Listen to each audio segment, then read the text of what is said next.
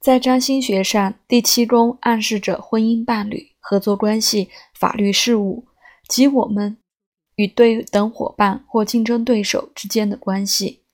当火星进入这样的位置，象征着我们和这些人展开实际的行动。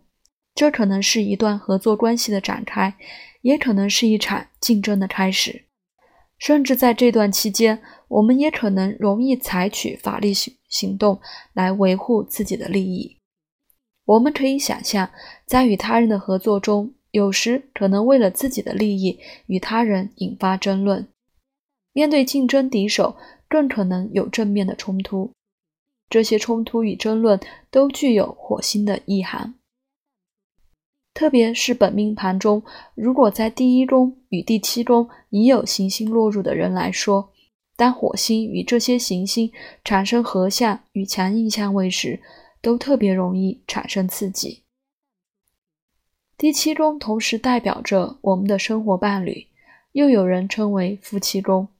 特别在推运图或太阳回归图的火星进入第七宫时，往往暗示着你对伴侣的需求。单身的人可能在这时积极的寻找伴侣。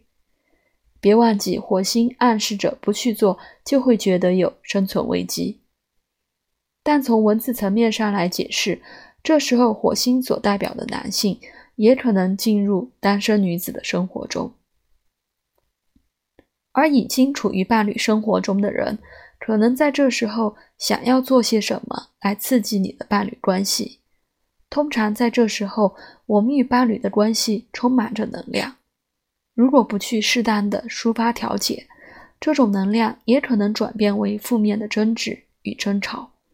与其这样，还不如筹划一些共同的行动，让两人的互动更具有意义。